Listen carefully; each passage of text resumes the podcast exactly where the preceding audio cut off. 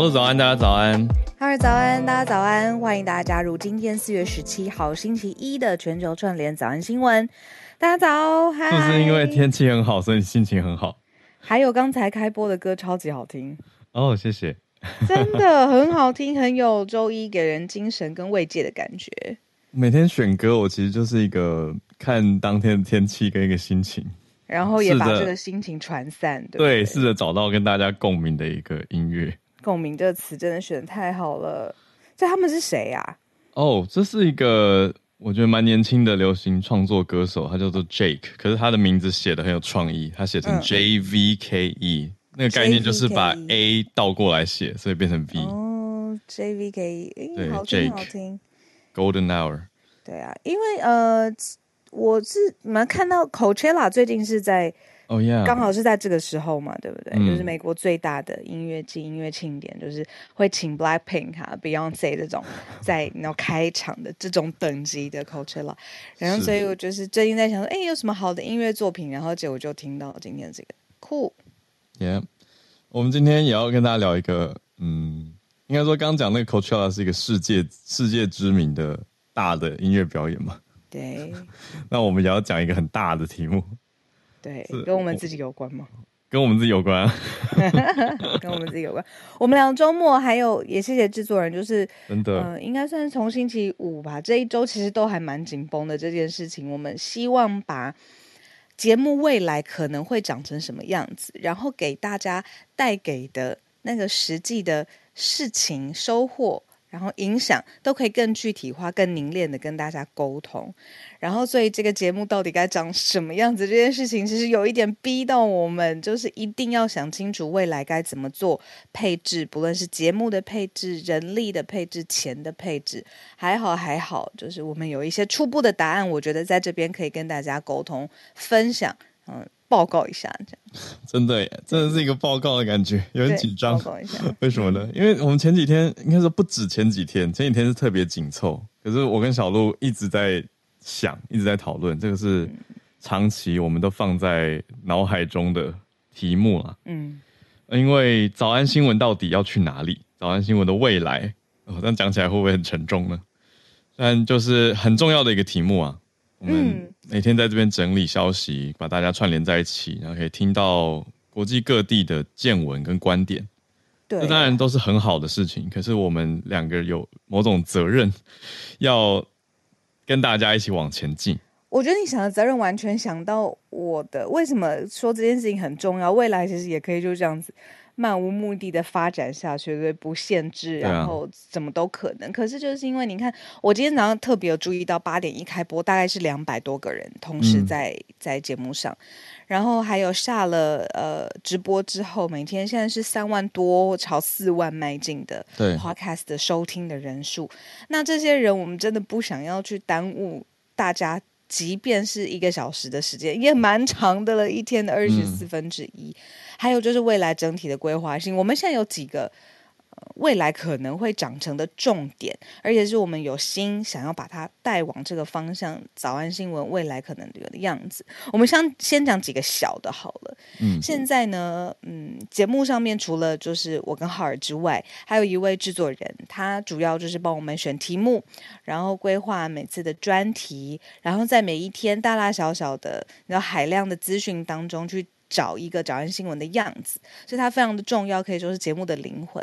可是节目的灵魂，它发散出去，其实需要社群，就是我们现在在经营的，不论是公开的社团、我们的粉丝专业、我们 Instagram，所以它需要一个呃在社群上面的灵魂人物。所以我们需要一个在社群上，不论是创意啊、小编啊、设计啊这样子社群上面的常才。再来，我们呃现在已经持续了一整年啊、呃，不论是不定额的，或者是每个月定额 Premium 的听友，算是我们非常感谢而且重要照顾的对象。嗯、大家所有的金流怎么样汇聚在这个节目上面，让节目更有资源，未来去变成更精致的节目版本，不论是影像或者是现场的版本，甚至是有更好的回馈可以带给大家，也需要一个财务总管大臣。这个是我们在节目上面会想要的一些基础。上面的配置，嗯嗯，还有网站呢、我们也希望可以有一个网站，把资讯都汇整在一起，还有所有的会员跟跟听友之间的互动关系吧，这些我们都也内部还在继续要再开会讨论，因为发现网站是一个很大的工程。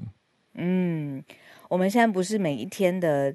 节目的文字的整理吗？就是留给 Premium 每一个月都定期呃捐助赞助我们的 对听友们。那这些可不可以有一个，比如说回溯的系统，甚至是搜寻，然后把大家全部你知道过去的音档、文字档全部汇整在一个地方？这个通常是要看靠网站的功能。嗯，所以这个我们也希望把所有的人汇聚在同一个地方。我们有自己管理的会员系统。另外还有不定期的深度讲座，嗯、对，我们可以像是之前办给 Premium 听友这样子类型的。那之后当然希望可以再举办更多的讲座活动，也许线上，也许有更多的可能性，嗯，都还要再规划。不过这些也都是需要资源的。某一个周六早上的十点钟，从国际上面的外交跟经济，真的是全球走了一遭。再从这些地区地域当中找到一个经济上面的共通性，政治不分家嘛，政经也不分家。嗯、那所以，呃，那一天早上我自己都觉得这一个小时是非常重点浓缩的讲座。我们希望可以不定期的举办，就是把这些知识更往深入的地方走，然后回馈给就是会赞助我们。啊，帮助我们，而且支持我们的听友。嗯，还有很多哎，我们可以之后 再来讲。一转眼，今天的社群时间已经差不多。对啊，我觉得就讲最后一个好了。美国总统大选马上就要登入了嘛，嗯、那说这个登入的时间其实跟台湾很有关联。那这一次美国总统大选的时候，早安新闻可以扮演什么样的角色？我请大家跟我们一起期待。嗯，那台湾的总统大选呢？当然也要注意哦，都是明年呢、啊。对啊，很重要，马上就一转眼就要发生了。嗯嗯嗯，好，所以请大家这个礼拜密切的锁定，我们会再公布新一年度的募资的消息。没错，很重要，很重要。早安新闻就靠大家了。所以这一个周，这一周，当然每一天都希望大家有呃一起参与，一起投入，但这一周特别的重要，请大家密切注意啦。嗯，而且我们也在规划，其实可能下个周末，嗯、对吧？一转眼又要有活动了，马上，而且可以先小小讲一下啦。我觉得五月我们有机会在一个很特别的地方跟 Premium 的听友见到面。嗯，对，没错，所以有一些预告，呃，卖个关子。好，这个礼拜再陆续释出消息。好啦，那我们呃除此之外，还快速讲一下社群。就是生活感很重的一个题目。今天四月十七号，台湾有一个重大的政策落实嘛，嗯，就是口罩公众运输口罩松绑，松绑喽。现在呢，就是搭公众的，比如说不论是搭呃 Uber 也算吧，然后捷运啊、公车啊，其实这个口罩令，大家可以从今天四月十七号开始稍微的放轻松一下啦。所以看看聊天室大家有没有什么分享？那应该很多人正在正在大众运输吧？对，我也觉得今天应该大部分人都还是带着。对，嗯，哎，我那我搞清楚一下，所以现在大家也可以补充，然后告诉我们。所以现在医疗院所还需要戴，现在是口罩，口罩是在公众运输上面运输松绑了，没错，对，大众运输松绑。而且我们这个礼拜五也会播专题，我们采访了指挥官，防疫指挥官，没错，嗯，卫福部政次王必胜。指挥官，所以礼拜五会上线哦，也会好好的谈一下一些新的政策。那我们就来整理今天的四个重点题目啦。先从第一题开始哈，这个周末的时候，大家有在关注国际新闻的话，一定有看到日本首相岸田文雄他竟然遭遇了突袭。我有看到哎，对啊，大家都心头一惊吧？对啊，而且感觉的还惊魂未定。嗯对，待会日本这一题可以好好来聊一下。嗯，真的有吓到，但还好首相没有没有出什么事情。嗯，哦，只是说到底为什么会发生这样的袭击？那这个人是谁？那日本的社会反应如何？我们来整理在第一题。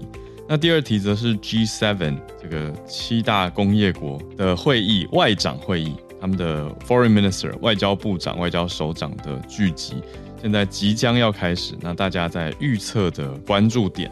是说，好像台湾有机会成为焦点哦。现在第三题是美国这边的泄密的后续，经过一番调查之后，目前有抓出一个泄密的是到底是谁呢？是空军的国民兵，说他即将遭到起诉，因为泄密的关系，而且不是最近才开始的，是二零二一就已经开始有泄密举措。那最后一题则是商业科技题。英国这边的媒体报道说，Elon Musk 马斯克他即将要成立一个 AI 的公司来跟 OpenAI 对抗，到底这出戏会往哪里走呢？我们就继续看看马斯克到底葫芦里要卖什么药。那我们就先从还是离我们很近的日本这边的首相遇袭开始说起。没错，呃，现在日本首相岸田文雄呢，其实是。呃，安倍晋三非常非常好的朋友，在政坛上面，还有甚至两人在私交上，其实呃，过去我们都可以看到，在安倍晋三遇袭遇刺的时候，呃，岸田文雄他其实非常的沉痛，然后哀悼，啊，这些我们在镜头的语言上面都看得出来。结果没想到他自己也发生呃类似的事情啊，但是还好还好，我们来看看这件事情发生的经过。他是在呃歌山市。的一个渔港浮选的时候，首先先有看到，嗯、对，嗯嗯嗯，呃，和歌山市对和歌山市浮选的时候，发现了一个呃男子，他非常的年轻，他才二十几岁哦。首先他是先被一个在附近的大叔有人勒住他的脖子，那后来发现呢，其实警方也慢慢加入压制的过程当中，他丢了一个会爆裂的东西。那一开始这些压制的过程就已经有一些声响了，然后结果他丢出的这个不明的东西又爆裂，现场都非常的紧张。那因为也经过安倍晋三这一件事件，那其实整个维安的层级跟警戒性都拉得非常高，所以第一时间其实是做维安人员是把岸田文雄整个压制压在地上，就肉身去呃保护他，嗯。那随后呢，这位呃嫌犯他已经呃就被当场逮捕了，然后确认他的爆裂物是两件圆筒状的这个物体，而且他非常年轻，才二十四岁，他的名字是木村龙二。呃，然后现场 NHK 呢，就是有把整个事件记录而且拍摄下来，在推特上面，现在大家其实也看得到完整的影片。嗯，那呃这一位嫌犯他丢出的东西手上。丢出了一只，还握有另外一只银色的圆筒状的物体，所以也是爆裂物。那大家都说，如果他没有及时被压制的话，说不定造成的伤亡其实非常的重大。然后，因为他丢出的第一只的这个银色圆筒的爆裂物，其实非常非常接近岸田文雄，对，所以是。时间呃才不到一年，我们是在二零二二年七月份的时候，大家还记得这个时间点吗？当时早上新闻花了很长的篇幅在讲，就是前首相安倍晋三在街头遭到枪击的事件。结果不到一年的时候又发生了，那这个人到底是谁？然后他的目标目的到底是什么？现在还要待正式的调查报告出炉。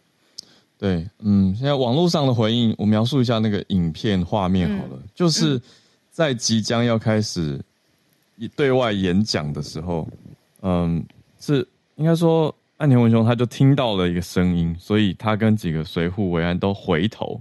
对，那听到那个声音其实就是爆裂物抛掷坠地的声音，所以就是有人试着要朝他们那边丢东西啊。对，那那个银色桶状的东西就是爆，疑似是爆裂物。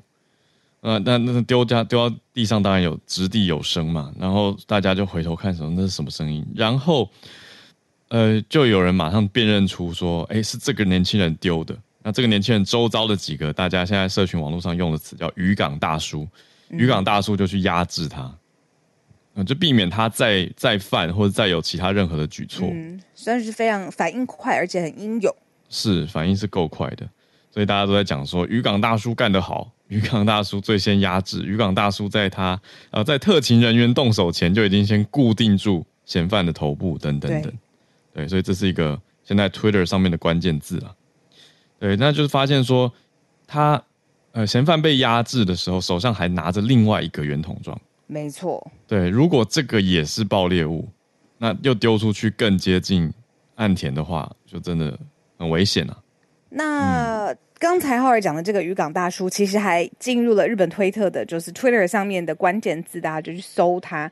那当然，因为他这样子算是保护呃岸田文雄有功，那所以在没有多久之后，岸田文雄还呃亲自打电话跟这些相关的在地的渔民，因为他的确是在渔港浮选嘛，致谢，然后呃他自己的行程，然后还有打电话的这个行程，现在也被确定了出来，他是有再回去打电话的，因为他自己没有受到伤害，这样子。嗯嗯啊，这真的是让大家看了还是我我我很惊吓哎！我看到那个标题的时候，我真的是觉得、嗯、啊又来啊，而且就想说，现在应该维安本来就是比较神经紧绷的一个题目了。对，那现在这个事情一发生，又要加高层级了吧？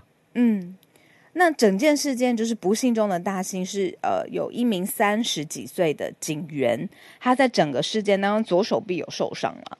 那、嗯、但不是不可能挽回的。那当然，这件事情大家会非常非常的紧绷，原因是因为刚才有说这个安倍晋三事后，大家可能还需要很长的时间去平复，然后维安层级是警戒的，还有就是。嫌犯他遭到逮捕之后，他完全没有表明嘛，他三缄其口，完全不说话。那所以还是要再讲说他背后的目的啊，会不会有连访连锁的效应啊？然后接下来的警戒是不是应该同等级的升高？对，嗯。然后在现现在大家也在检讨说，为什么这次可以发生，嗯、或者会让这样的允许事情发生？对，是说主要的问题点是这个渔港在来到现场之前。嗯，似乎是没有先做预备审查，哦，嗯，没有把维安做够详尽吗？就是现场人员管制跟预备审查，嗯，因为现在当然是继续会开始检讨啦，那就会检讨到警察厅，还有和歌山县的警方，嗯，等等等。那如果你看见这个是安田文雄，然后之前去年七月我们讲的是安倍晋三，其实日本在百年来超过非常多起现任或者是卸任首相，他们变成一个袭击的目标。从一九零九年开始，当时是伊藤博文；一九二一年，呃，首相是源呃源敬，然后再来一九三零年，呃，滨口雄信；一九三二年，他的首相叫呃泉养义，然后他是在官邸。呃，遭到枪击身亡。一九六零年，呃，岸信介，然后一九七五年、一九九四年、二零二二年，所以其实在这一百年来，的确是有数起啦。就是呃，我们说现任首相或是卸任的首相，他被攻击。嗯、那这是刚刚讲的是日本读卖新闻他们做的整理。对啊，那最近的当然就是去年七月安倍晋三的不幸的事情。但是都会让让人觉得，哎，一转眼当然是过了几个月，可是也还在一年之内啊。对呀，嗯，所以这是跟我们非常靠近的日本的在周末发生的大事件。是，嗯，第一大题。好，那只能说，所幸没有首相没事嘛。但是维安方面还是让大家拉紧绷的神经。嗯，那我们来看看第二个题目吧。第二题是 G7 部长级会议即将要展开，嗯，而且跟台湾密切相关，因为呢，呃，北京已经开始禁止船只驶入台湾北方的海域了，那就是直接跟台湾相关，时间点非常敏感。为什么敏感呢？就是因为同样日本长野县的青井泽町，其实呢已经是各国外长抵达的地方，马上就要来召开七大工业国集团，就是我们说的 G7。那这一次的这个会议的焦点呢，一个就是特别针对台湾啊，受到中国之间的压力，中国施压台湾的力道现在慢慢增强了。那另外一个呢，就是俄罗斯跟乌克兰的战争持续还在发展当中，怎么落幕嘛？嗯，所以接下来这 G7 各国外长要讨论的外交跟安全的事件，跟中国跟台湾这么有关系，那立刻有一连串的。行为，例如说，呃，我们刚才讲到的，北京开始禁止船只驶入台湾的北方。那同时呢，就是现在在国际上面，中国非常靠近的盟友北韩也开始试射一个叫做新型固态燃料的洲际弹道飞弹。哦，这个同时都是一连串的敏感时间点之后，中国跟北韩做的事件。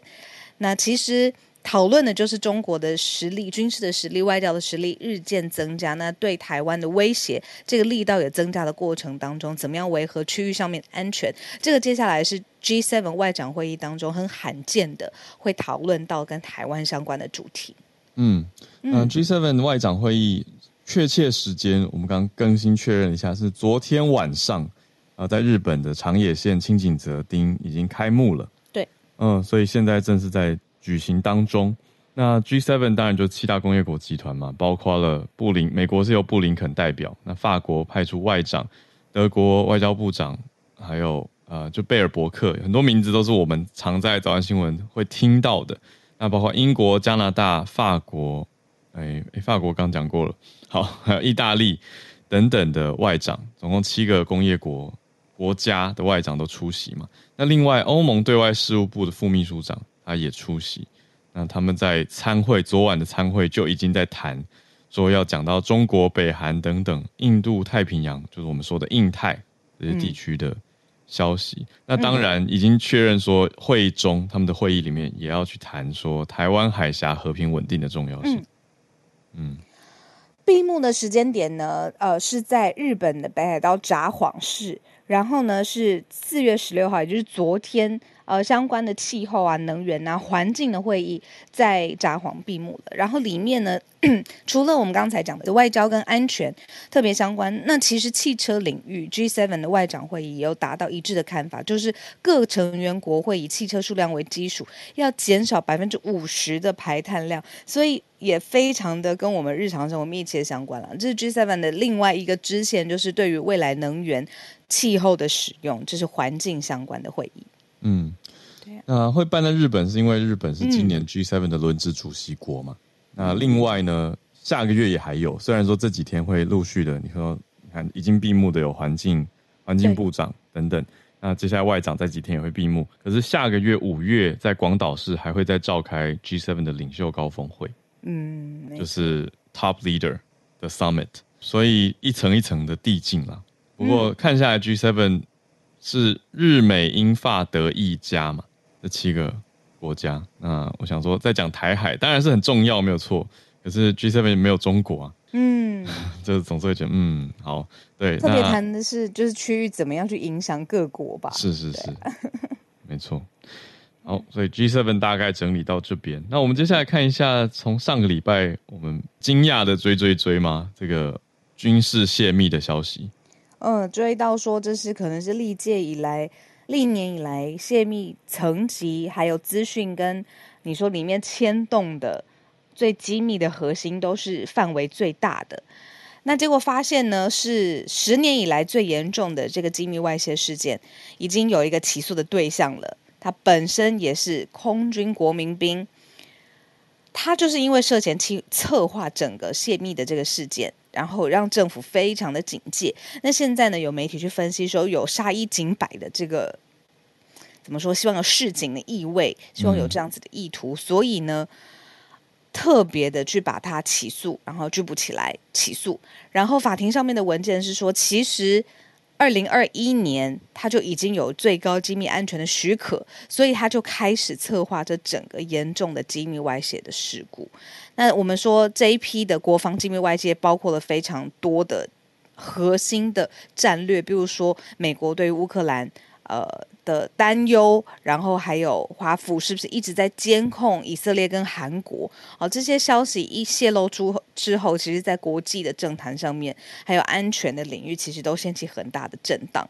那 FBI 就是调查了这个策划的首脑，二十一岁的一个空军国民兵，他叫做 Jack 呃 Teixeira 泰谢拉，嗯、呃、Teixeira 他才二十一岁，他军阶其实不高。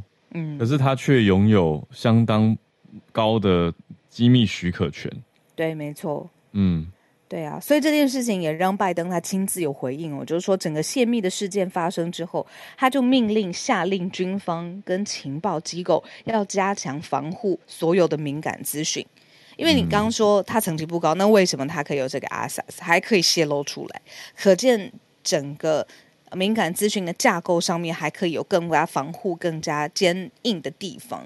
嗯，呃，如果根据各家，因为现在大家正在办这个案子嘛，就媒体也在办这个案子，包括《纽约时报》。《纽约时报》这边就有看到说，呃，应该有可能泰谢拉他最早是在呃一个群组里面分享，因为有 Telegram，嗯、呃，对，或 Discord，对啊。都对，应该看起来是 Discord，但是就是一个平台、社交平台群组。那 FBI 探员有在法庭上面提出一个宣誓书嘛？里面讲讲到说，泰谢拉他最一开始用什么方式泄密？是用手写的方式，嘿耶耶，手写在拍照上传到群组里面，然后叫群叫群组里的人不要外传。可是后来这些文件也开始出现在其他网站，出现到 Twitter，还有 Four Chan 这其他的平台，还有 Telegram 等等这些地方。嗯。那他很特别，他化名他是 OG，这是他的缩写。嗯，然后他平常除了就是手写上传这些机密的资料之外呢，还特别喜欢聊就是战战争里面的机密，然后也喜欢聊他的宗教信仰。他说他自己是虔诚的基督徒，呃，对，然后还有枪支，这都是他非常心头爱好啦，非常非常想要聊的东西，就是他平常在。呃，社群上也分享很多迷因梗图等等，可是结果没想到他就是首脑主谋。就你说，我让让人很困惑，就是到底为什么要做这件事呢？因为目前调查单位都没有明白的说明犯案动机。嗯，只有讲到说，看群组内的互动，看起来这个主嫌好像是在炫耀自己做得到，嗯、而不是有什么特定的意识意识形态这样。可是这样很莫名啊，那就是嗯. 让一个小兵有了一个很高的获取权。因为我讲实在的，其实这件事蛮容易发生的，不只是在美国，我觉得任何的组织都有可能让比较低阶的人士，其实他为了工作需要，他可能帮忙送公文或什么，他可以碰到对比较高阶的机密。你就我随便讲一个好了，你要一个呃小小兵去送最高机密的公文。就是不跑腿啊？可是如果跑腿过程里面，上面真的，嗯，他用手抄了一些重要资讯呢？对，对啊，或者他录音呢？就任何一个小方式，他他也许营区没办法用什么拍照的手机，也许、嗯，但是他手抄啊，他录音啊，他对外讲啊，嗯嗯嗯，对啊，所以这种东西其实从以前到现在一直都有可能发生，那到底要怎么防？可是层级真的很高诶，你看他还有什么国际援助乌克兰的评估报告，还有呃乌克兰的军事据点的简报幻灯片，都是他这个泄密文件的内容。还有呃去呃推测，就是说普丁到底在什么情况之下动用核武，这真的很机密。推测啦，对，推测推测。不过我我一直想到朱小汉上一次来上上来串联的时候，也有提醒我们说，嗯、这个机密文件并没有那么的罕见。有啦，他有说。对啊，有听到。是啊，嗯，所以二十二十二十几岁的第三低的关节。哦，算真的是蛮低的，第三低对啊，OK，嗯。嗯，但至少要找到了一个主要策划的人。那现在后续也是现在，我们说美国 FBI 甚至拜登，他都是密切观测的。对啊，但同时我也会，我又会觉得说，这是不是有一点点杀鸡儆猴，就挑一个，绝对有，对啊，挑一个，他应该是真的有犯行。对，可是可是这个有没有后面其他的更多的？这应该还有在调查吧。好，那我们今天最后一个题目来看一下 Elon Musk。哎，我不出其然，现在的最新消息是，知情人士有披露说，他已经在着手成立新的 AI 公司了。当然，就是对标 ChatGPT 的 OpenAI 要。与它在市场上面一边苗头互相竞争，那他同时旗下在经营的公司已经这么多了，你不用说 SpaceX、Tesla 或是他刚刚买下的 Twitter，但这些主要关键的投资人都跟他一起在讨论，而且把希望把这个资金哦，最主要的核心的资金投注在这个新的 AI 的新创事业体上面。嗯，那大家应该还记得，就是之前我们早上有，早上有聊到，他其实呼吁就是说各界的 AI 你们停下来半年，有一个好的 protocol 之后呢，确定大家有一个协议。那结果现在市场上面传出这样知情人士披露的他想要筹组公司的消息，我觉得在观感上面其实不是很流畅啊。但是就是他自己想要做的事情，我们也知道他是一个非常行动力，而且他很看准未来趋势的。这样子的创业家，那因为他这样子类型又发出这样子的消息，网络上面你说股价啦、市场啊，甚至是对于 OpenAI，哦不对，就是 AI 整体性的兴趣又往上提升了同一个 level。嗯，对呀、啊。延续我们上个礼拜跟 James 串联的时候有讲到嘛，嗯，就是说呃，Elon Musk，那现在又根据《金融时报》的调查确认又证实了，就是跟 NVIDIA。辉达有买几千片的 GPU，对啊，这个绘图处理器。嗯，那我觉得有趣的是说，辉达它不回应，就媒体就说，哎、欸，马斯克是不是真的有买？辉达不回应，就但是辉达的股价已经上涨了，因为这个消息已经公开传出去了。那这个 GPU 可以用在哪里？就是高阶的绘图嘛，还有 AI 的一些任务运算。嗯。嗯、呃，那也媒体也去找到了州政府的一些文件，发现 Elon Musk 他上个月就已经登记在那边呃内华达，怎么会在内华达、啊？很特别，好问题，叫做 XAI X dot AI，对，那就像 James 上个礼拜有跟我们讲到嘛，就是马斯克对于 X 似乎有一些那儿子特别的喜爱，嗯，对，那他 Twitter 公司不是也改名了吗？对，对啊，那这一家是另外一家。就是 XAI，可是呃，又又把马斯克列成唯一的主管，那他们的家族办公室的董事总经理也是秘书，可是就有人说，哎、欸，虽然是他的名字，可是到底是不是要拿来做 AI？有去问他嘛？那路透社去问了，但是马斯克没有回。现在看来就是啊，名字都那么明显了，就是 XAI。吸一口气，对、啊、对啊。这到底会长什么样呢？这个大家继续看吧。嗯，而且他现在不说，嗯、其实也是一种说，因为他如果真的不是或没有这样的计划，他大可以就不说。呃，他就 就直接应该就是了啦，都去成立一个公司，然后把自己家族办公室的人列成秘书，然后还买那么多 GPU。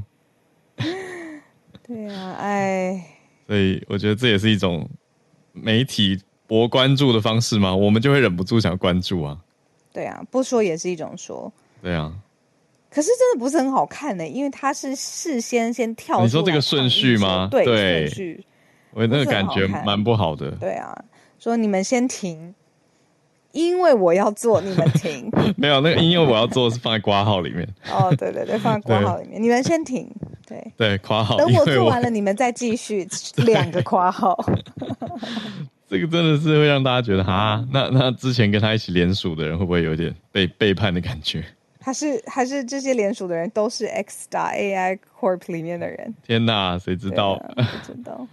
所以再看喽，再看这个 AI 战局到底到底如何？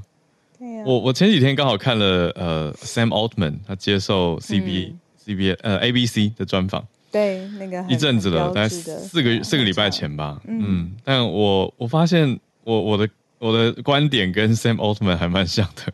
你说，就是比较乐观派啦。哦，他是啊，他是他说人会适应 AI 带来的影响。对啊，他说 will adapted。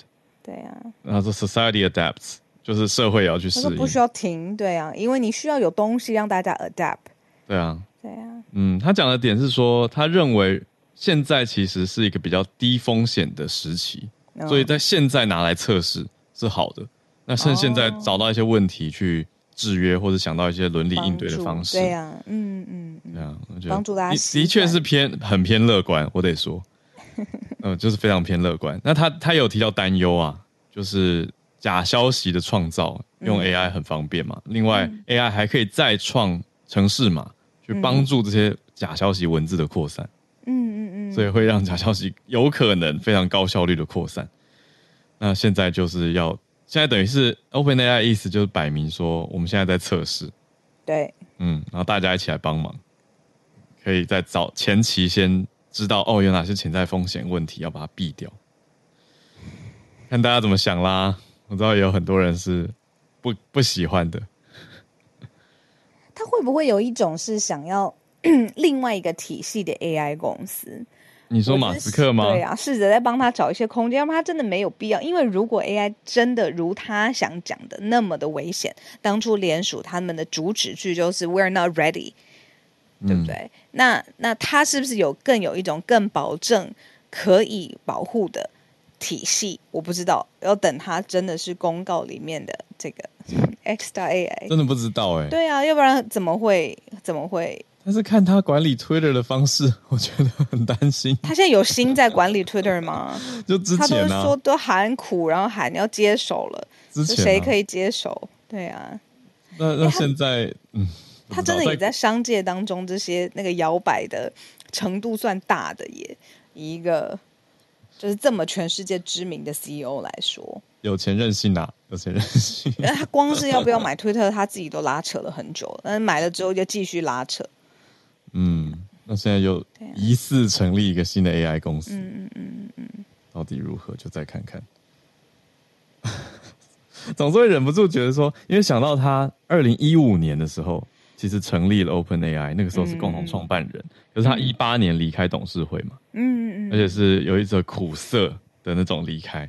那现在又过了几年，成立一家来对抗的公司，总会觉得那个是不是有一种复仇感，或是一个 comeback，然后让你们看看我也做得到很厉害的那种感觉。哎、欸，我很感谢聊天室 Victor，他特别呃贴了一个连接，嗯，呃，这是一个 podcast，他是解释说为什么要 halting 整个 AI 上面的发展六个月的时间。我们现在在节目上面呢，可是我这个题非常有兴趣，呃，所以我下下来，谢谢你，谢谢你把链接贴给我们，我下来之后来听一下，解释为什么是停六个月的时间。对啊，我们、嗯、我们讲那个六个月有点半开玩笑啦。就是跟大家讲一下，这个因为我们之前报过这一题嘛，那当然也有把那个公开信里面的推测全部都讲完，嗯、所以现在就不再重述了。嗯、只是说，因为他们是讲至少六个月，嗯，那个时候提出来的一个 open letter，嗯，对啊。但现在大家就在看说，那到底如何？我们真的是接下来再看才知道，因为现在消息很少。嗯嗯嗯。好的，这是我们今天的四题盘点，从日本首相岸田文雄遇袭到 G7 外长会议开始。还有美国的泄密事件，到马斯克成立，好像成立了 AI 公司，嗯，好像成立，对，对呀、啊。好，那我们现在八点三十九分，我们邀请大家可以上来跟我们一起分享你关心的题目，然后或者是在刚才的题目当中，你有想补充的观点，让大家一起一起讨论的。那我今天非常开心，因为周一我们迎来两位长期跟我们一起串联的好朋友，同时都来到了台湾，我非常期待可以跟你们一起见面。真的，对呀、啊，待会就会见到。好，那我们先来全球串联喽。嗯，我们先连线到加州，看到加州我们的听友 Charlene，超酷为什么？对啊，内华达、啊，可以帮我们解答。哦，Hello，阿早，呃，我这对这题有感，是因为之前我在拿那个，我有我有拿一个 Paralegal 的。的 certificate 就是可以在 law office 帮他们写东西的那个，因为我很喜欢 law，然后呃，哇因为加州有很多，因因为有好莱坞有很多的电影公司，其实制片人是 lawyers，因为每个都、嗯、因为什么。只要是 above the line，上次我们讲了演员啊、导演啊、制片啊、编剧，他们全部都有经纪人嘛。嗯。然后他们的合约都要看很久很久很久，很仔细、很很很繁很繁琐的。所以有的时候其实一些的呃电影或者就是影视的。作品其实是律师跟律师之间把它拉起来的，那有一些是 entertainment lawyer，他们在主在嗯把把整个这些的工作这些搭起来，大家的合约都都可以搞定。好，那我在呃念念那个 law 的时候呢，老师就有就有讲过说，很多人成立公司啊，或者是因为那时候我们有讲 contract，还有讲一些的不同的 state law 的时候，就有人说，老师就讲说，很多人喜欢去，比如说中西部，或者是像什么 Wyoming 那种地方。去成立公司，就有一些的 tax 的类似 benefit 啊，或者是它比较便宜啊什么的。我举一个例子，呃，张忠谋不是在 Phoenix 他成立公司吗？那个附近的房价飙得很高。然后我在洛杉矶几个朋友，在这个消息之前就去那边买房子，买完之后在那边注册成立公司，然后。嗯呃，他就是比较他们那边的税跟加州就两回事哦。加州每一年到前两年我在念 law 的时候，一年大概是八百多块吧。他们在那个八百八百多块美金每一年要交的，但是他们在呃在呃 Phoenix 那边的话，他们一年只要交就两位数，连一百块都不到。就是每一个地方它会有不同的制度跟不同的税制跟不同的要交的多少钱。嗯但是我不觉得，我不我 我觉得。那个 Elon Musk 不可能缺这个钱啦，但是我刚刚就去 Google 一下，为什么要在内华达州？结果我看到有几个我觉得还蛮好玩的事情，嗯，不晓得是不是因为这些原因，比如说不用跟国税局签署信息共享协议。哦，我在我觉得这个很好玩，没有公司所得税、公司股份税啊、个人所得税、什么销售税，更最重要的就是不跟 IRS、不跟国税局签订资源资讯共同使用协议，然后呢？嗯下一个没有最低的资金要求，而且有一个叫做保密性，这个我就觉得很有意思。嗯，嗯然后为公司的成员提供责任保护，也不需要独立董事，只需要一个合法的目的就可以了。这几个看下来我都觉得，哎，那那蛮有搞头的嘛，就去这个地方，我觉得听起来还蛮合理的，适合保密开一家保密的公司。对，对我看到了保密跟不需要独立董事啊什么的。然后不用去跟国税局扯东西，因为你在美国报税，你真的恨死 IRS，大概十个人有十一个都很讨厌 IRS，所以 我觉得如果这样子看起来的话，应该是有原因可循。哦、嗯，有可能，嗯，我觉得保密性也超级重要的，对，对呀、啊，嗯嗯嗯嗯，还不用读懂，对，所以少少一个 被监管的，对，光是这个五个、嗯、五个 reason 里面的三个，我都觉得呀，特别重要，蛮合理的，对。嗯，哇，谢谢 Charlene，当场就是帮我们直接找到了关键原因，内华达注册公司的它的特别性，这样子。嗯，对，所以有人需要逃避这些的话，嗯、也可以换，可能去 Nevada 来 来注册。好，大家有愉快的一天。谢谢 Charlene，谢谢不客气。啊，我们再继续连线来跟呃，我们待会就要见面的朱小汉来连线。不过朱小汉要选的一题是一个非常不一样的消息，对，很久没有听到。嗯嗯，Hello，Howard 早安，小鹿早安，早，终于是在台北跟大家串联了，很开心。哇，对。对，还好还好，现在已经开放了美国来猪进口，所以猪猪也成功的一起过来了。嗯嗯，好，嗯，对，这个消息是来自于啊路透社，然后各大媒体其实也有报道。呃，是发生在非洲的苏丹啊，这个苏丹在二零一一年的时候分裂啊，就变成了现在的苏丹，还有南部的南苏丹。那双方其实已经进，就是这个在分裂之前呢，南北苏丹其实已进行了相当长时间的内战，主要是因为民民族嘛。矛盾的问题啊，苏丹北部跟苏丹南部的民族成分是可以说是完全不一样的啊，所以在这个政治上，大家其实是有非常多的这个不。就是不和，呃，在在内战的过程当中呢，其实南北双方军队的实力都有壮大。那最终终于是在二零一一年啊，在血腥的内战之后，南苏丹通过独立公投达成了独立，成为了非洲的第五十四个独立国家啊。但是尽管结束了这种南北的内战啊，但是无论是北苏丹还是南苏丹，呃，其实在内部的政治上仍然是十分的动荡啊，政变啊，然后内斗是不断，同时民主的进程也是相当的缓慢。那在二零二一年的时候呢，苏丹就发生了军事政变啊，这个军队的高层推翻了这个民选政府。虽然说那次的选举是很争议，但毕竟在法理上来说还是个民选政府，就被他推翻了，成立了军队掌管的军事过渡政府。那军政府上台之后呢，局势也并没有得到缓和，因为有一批这个就是军队呃，就是军队另外派系的人。人就从这个政府当中独立了出去，一直在跟这个政府军交战。呃，那这个本来双方是说想要进行一个政府的过渡啊，那就要把这些分裂出去的军人再次并回政府，但是没很遗憾没能达成一个和解。呃，因此在礼拜六的时候，双方就再次爆发了这个全国范围内的大规模内战啊，甚至是首都都传出了这个枪声啊。那在这个现在战战争仍然是在持续啊，这个呃，根据路透社的观察，认为政府军目前来说是占了上风，呃，所以就是这个南北苏丹，苏丹其实是一个相当大的国家，从这个地图上看过去，呃，另外就是关于苏丹有一个很有意思的特点，就是呃，大家都知道这个埃及是以它的古代埃及文化著名啊，有这个金字塔，但其实埃及金字塔最多的国家其实是苏丹啊，因为苏丹在这个历史上曾经是这个。这是这个上埃及，也就是尼罗河上游埃及所属的一个区域啊，建立了几百座金字塔，所以就数量上来说，它的埃及金字塔其实是比埃及更多的。那这场内战的走向以及这个整个呃苏丹地区局势的动荡的演进啊，还有待观察。就是这样，谢谢。好少好少听到，嗯、对啊，相关的消息。嗯，也看到东非有三个总统在计划要去调解。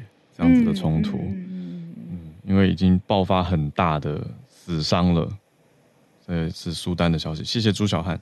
对啊，好，我们今天邀请 Bernard，Bernard 跟我们聊的事情是 NASA 在半个世纪之后重返月球，结果里面看到一位女性，还有一位 African American。Hi，Bernard，早安。Bernard 早，早安，早早安。对，今天要分享的就是 NASA 的最新公布的消息。哎，NASA 呢，就是在二零二四年底到二零二五年初呢，就会开始围绕着月球飞行。但这一次呢，他们不会登陆月球，而是为了之后的太空人登陆月球的任务做好一个准备。然后这一次呢，就看到公布的这个呃阿提米斯二号 Artemis Two 呢的人选呢，开始我们就看到我的 profile 的里面就有四位太空人，然后其中一位呢就是一位女性，然后她是一位四十四岁的电气工程师，她是叫 Christina Lodge，然后她是会成为第一位的女性的太空员，然后她是保持女性在太空不间断停留时间是最长记录的，她有三百二十八天的时间。然后之前她二零一九年十月的时候呢，她是跟另外一个女性呢，就是首次的就实现了就全女性组合的那个太空行走。然后另外一位呢，就是我们看到的相片里面其中一位呢，就是她是一个黑人的太空人，他是叫做 Victor Glover，他是四十六岁，他是前海军的试飞员。他二零一三年的时候加入 NASA，然后二零二零年的时候呢，首次太空的飞行。他是会成为第一位在呃空间站逗留长达六个月的呃 African American 非裔的美国人。然后另外两位呢，四十七岁的呃 Wade m i l e s m a n 跟 Jeremy Hansen。Jeremy Hansen 呢，他是美国的海军的呃飞行员出身，然后他也是做过 NASA 的宇航员办公室的负责人。然后 Hanson 呢，他是加拿大籍，他在加入加拿大的航天局之前呢，是加拿大的皇家空军呃飞行员，但是他是没有太空飞行经历的。所以这一次呢，这个组合呢，其实也是一个蛮蛮有趣的组合。然后这一次呢，其实已经是超过五十年了，五十四年。对，超过半个世纪以来的首次的再次去探访月球的行动，然后上一次的话，其实已经是到，哎呦。刚刚看，我刚刚几年，没关系，上一次是一九七二嘛，阿波罗，对，差不多，哎，对，就是那个时候，所以这一次我们就看到有所谓的女性，然后所谓的黑人，我们就可以看到这个很有有也是一个多元组成，对，一个 diversity，我们又就看到这样子的，对，以上是我的应该对，谢谢 Bernard，我在看着，我也我也刚才确认，我想说应该不是第一个女生的太空人吧，就不是啦，是讲月球任务啦。嗯，呃，我们讲的是月球任务第一次到月球上的这个，对对对，如果聚焦在月球登月任务的这个类别的话，嗯、首次有女性跟黑人的太空人来参与这个绕月首航，我觉得也很有意义。然后每一次就是做成多元组成之后啊，包括这样电影里面的卡斯啊，然后或者是你说这种。特殊任务上面的多元组成性，或教育上面的时候，我自己是觉得很很正向。可是就会有另外一方面的声音，嗯、另外一个角度就是说，会不会是为了想要有这种多元的，而特别特别选做的设置、做的设计、做的保护？这样这样想就很。很 暗黑，对啊，就有不公平的感觉。总是有，比如说电影最明显嘛，是不是电影里面一定要有一个 representation？对，没错，然后一定要有的，现在符合当代思潮的。嗯，对啊，就是这个一直要拿捏啦，就是到底什么时候会变保留名额，还是说，哎，刚好水到渠成，时代来临？嗯，好的，谢谢 Bernard 带来这个题目。来，我们继续连线到南加州的 Charlotte。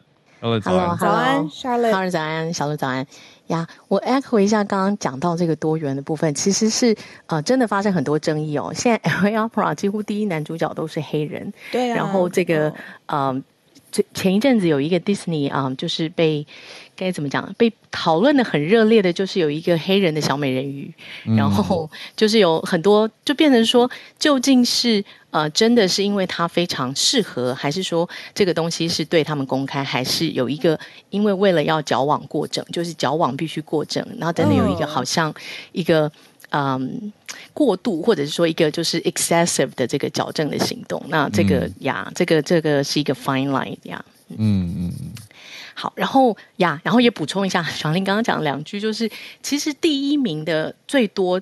公司的这个通常啊，一直以来最多公司申请应该是德拉瓦州。嗯、那原则上应该是，呃，不光是税，它的行政程序，它为了因为德拉瓦州其实非常精简，那等于说，其实这种就这个呃。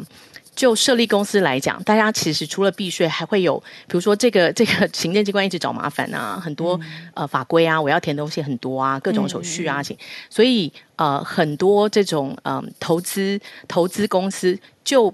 评论国家、评论这个地区跟评论州，他们都会有这样子的一个条件。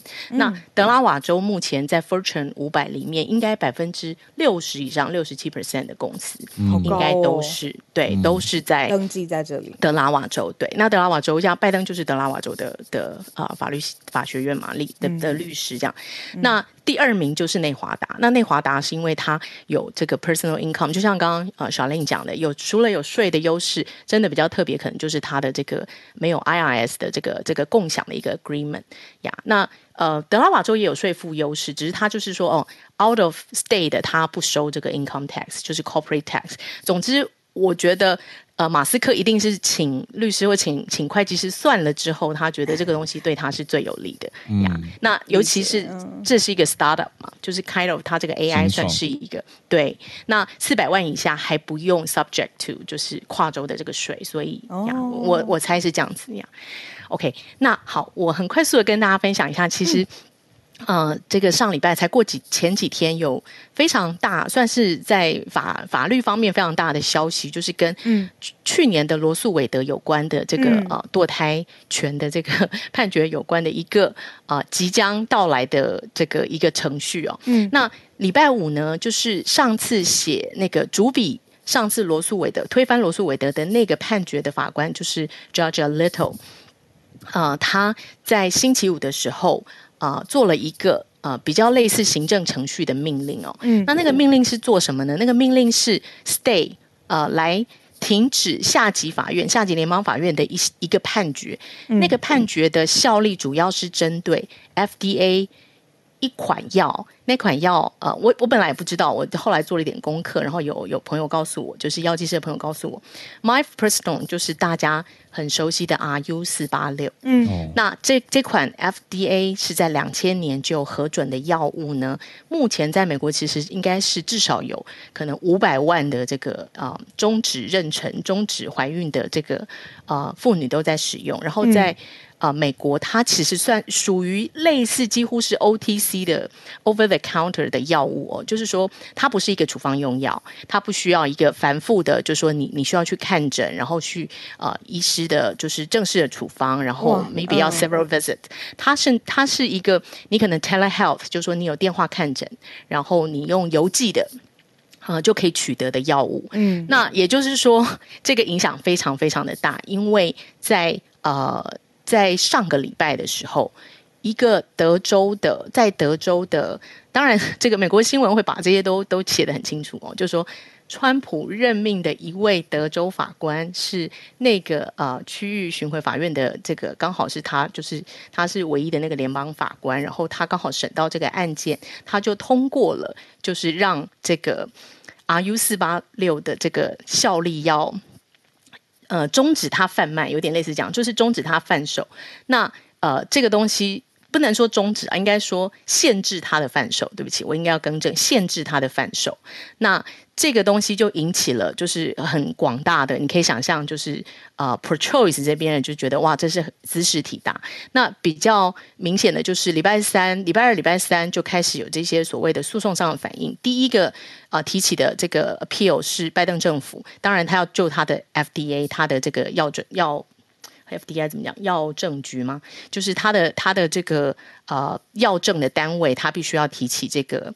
呃、appeal，因为这是一个经过他们觉得科学认证、有根据审核之后，呃，也决定也决定好安全性跟 efficacy，他们才会核准的一个用药。他们觉得不能因为一个啊、不也不能说政治上理由，应该说不能基于啊、呃、其他的疑虑哦，然后就呃限制这个药物这样。那第二个提起这个上诉的公司，当然就是这个所谓 RU 四八六，它。呃，当初设计这款专利药，专利药跟学名药，就是专利药是第一个发明的人，他他是有那个等于他是 brand，他通常是是啊、呃、享有这个药物专利权的那个公司，嗯、他就要提起，因为呃，这个东西影响他们的销售。他说这样子，我们这个公司完全就无法。就是被阻断。对啊，对啊，那我、嗯、我我怎么营运呢？那这这这对整个制药业，然后对 pharmaceutical 的 industry 都有非常大的影响。那 a little 法官呢，现在做的事就是说，好，那你们大家先不要吵，我来呃 suspend 哈，我来 pause 一下这个下级法院这些干扰，这些这些，不管你要暂停也好，要限制也好，要做什么也好，因为现在这个案件如果进入最高法院，最高法院。最终可能会做判决，可是最高法院判决都是呃非常冗长、非常久的时间，通常都要至少好几个月、一年。那在在这之前，为了让大家不要纷扰不休，所以他就做了一个类似行政命令，然后将这个案件啊、大家是期待说他会送到 full court，means 就是会让九个大法官都有机会来，就是做一个正式的审理。那大家讲说，哎，那这个 a little 法官当初是写这个判决的，是不是就代表说，呃，这个？大法官这个最高法院的判决方向已经决定了呢？那当然不是，他的意思说，这个就是一个行政上的处理，为了让大法官有时间充裕的好好来审理这个案件，并停止这个各级地方法院、联邦法院跟所有各州的纷扰，所以就做了一个这样的动作。那可以想象，两边就是呀非常多的这种诉讼攻防，然后也有很多讨论呀，就是先、嗯、先跟大家分享到这边。所以这还在。持续进行，这是一个最新的，这是一个礼拜五，就是我我的前前天才阿雷托法官才做成的一个决定，哦、也就是说，他们找到一个新的诉讼点，有一群医师哦，有一群反堕胎的医师跟这个法官，他们以一种就像有点像当初反疫苗哦，也是有医生反对疫苗嘛，嗯、所以他就提出了另另外一方面的这些医医学数据，对，嗯、说呃，如果呢使用这个药让他们这么轻易的，就是大家这样随便乱吃。吃啊，后面会有这个 side effect 啊，嗯、然后会造成他身体的损害啊。然后呃，另外一方当然就讲说，你们不是妇产科医师，这个你们也不是呃研究药证的，这个我们当然有我们专业的这个呃评估跟这个审核药的方式。嗯、所以这现在现在就有点把。这个法律，然后这个这个跟科学怎么讲？嗯、就这个科学用药有点像疫苗，你拿来做这个，混在一起谈了。对对对对对对，然后有点把它 confuse 在一起。然后就像我们上次讲的，就是真的是从那个时候到现在，去年六月罗素韦德案被推翻到现在，依然争吵不休呀。嗯，谢谢 Charlotte。嗯，持续的一个 update，然后混进了更多的呃医学上面的意见，那是不是医学的专业意见又在医学领域上面有不同的见解？嗯，对呀、啊，嗯，谢谢 Charlotte 这一题，真的是持续的更新。那我们今天最后来连线是跟叶老师连线，老师早安。早，哈尔，早，小鹿早。其实我要分享的跟那个 Charlotte 是有重叠，因为这个消息我 follow 蛮久的，就是从德州的法官下令要禁止使用这个 RU 四八六开始。对，所以我现在补充一下，就是说 RU 四八六它其实是黄体素的拮抗剂，黄体素受体的拮抗剂，嗯、就是说它长得很像黄体素，但是又不像。因为我们怀孕的时候之所以能够持续的维持怀孕的状态，是因为人体有分泌黄体素，嗯，然后它会跟黄体素的受体作用。那当这个作用被干扰，因为 RU 四八六它的作用就是在干扰这个作用，就会造成流产。嗯，那当初是由法国发明的，在一九八零年的时候，那那个时候他们发现说，在怀孕的前五十天。有效的程度可以到达百分之九十五。嗯，那刚刚 Charlotte 提到说，目前美国有，我是不清楚有多少人口啦，就是说那五百万其实是在二零二零年的话是百分之五十四的流产都是透过 RU 四八六。嗯，那 RU 四八六现在为什么医界要吵得这么厉害？主要是因为呢，如果不能使用 RU 四八六的话，那流产就要用手术。手术的话，它其实有一些风险，就是它的风险其实是高于这个所谓的 complication，complication 那个叫什么？并发。并发症，并发症其实是高于 RU 四八六的。嗯。所以对于这个医界来说，他们是觉得说 RU 四八六很重要，不能完全禁用。嗯，但是在美国的话，如果当做成药来使用的话，站在反堕胎的人的看法里面，他们就是会觉得说这样子就是屠杀很多的生命。嗯，那当然，如果纯粹以医学的角度来看，就是刚刚提到说，因为外科手术堕胎，它的风险高于使用 RU 四八六，所以是真的不应该禁止。那至于说，我刚刚听到说，在美国是当做成药，就是 OTC 这样来使用，我有点惊讶，因为我查了一下，对，我查查了一下台湾的资料，而且在美国的话，它其实我看到的一些资料还显示说，甚至可以用邮购。哦，是的，对，但是在台湾的话，它是第四级的处方用药，而且要在医师的监管下面使用，因为嗯，在台湾做一些临床试验，事实上国外的临床试验也显示，还是有大概差不多一 percent 左右的病人会有一些并发症，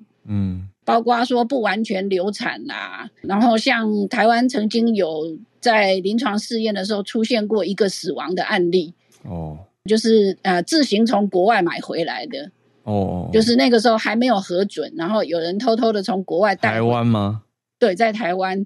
结果他不知道他自己是子宫外孕哦，然后吃了以后引发大出血死亡。啊，嗯，这些风险都有了。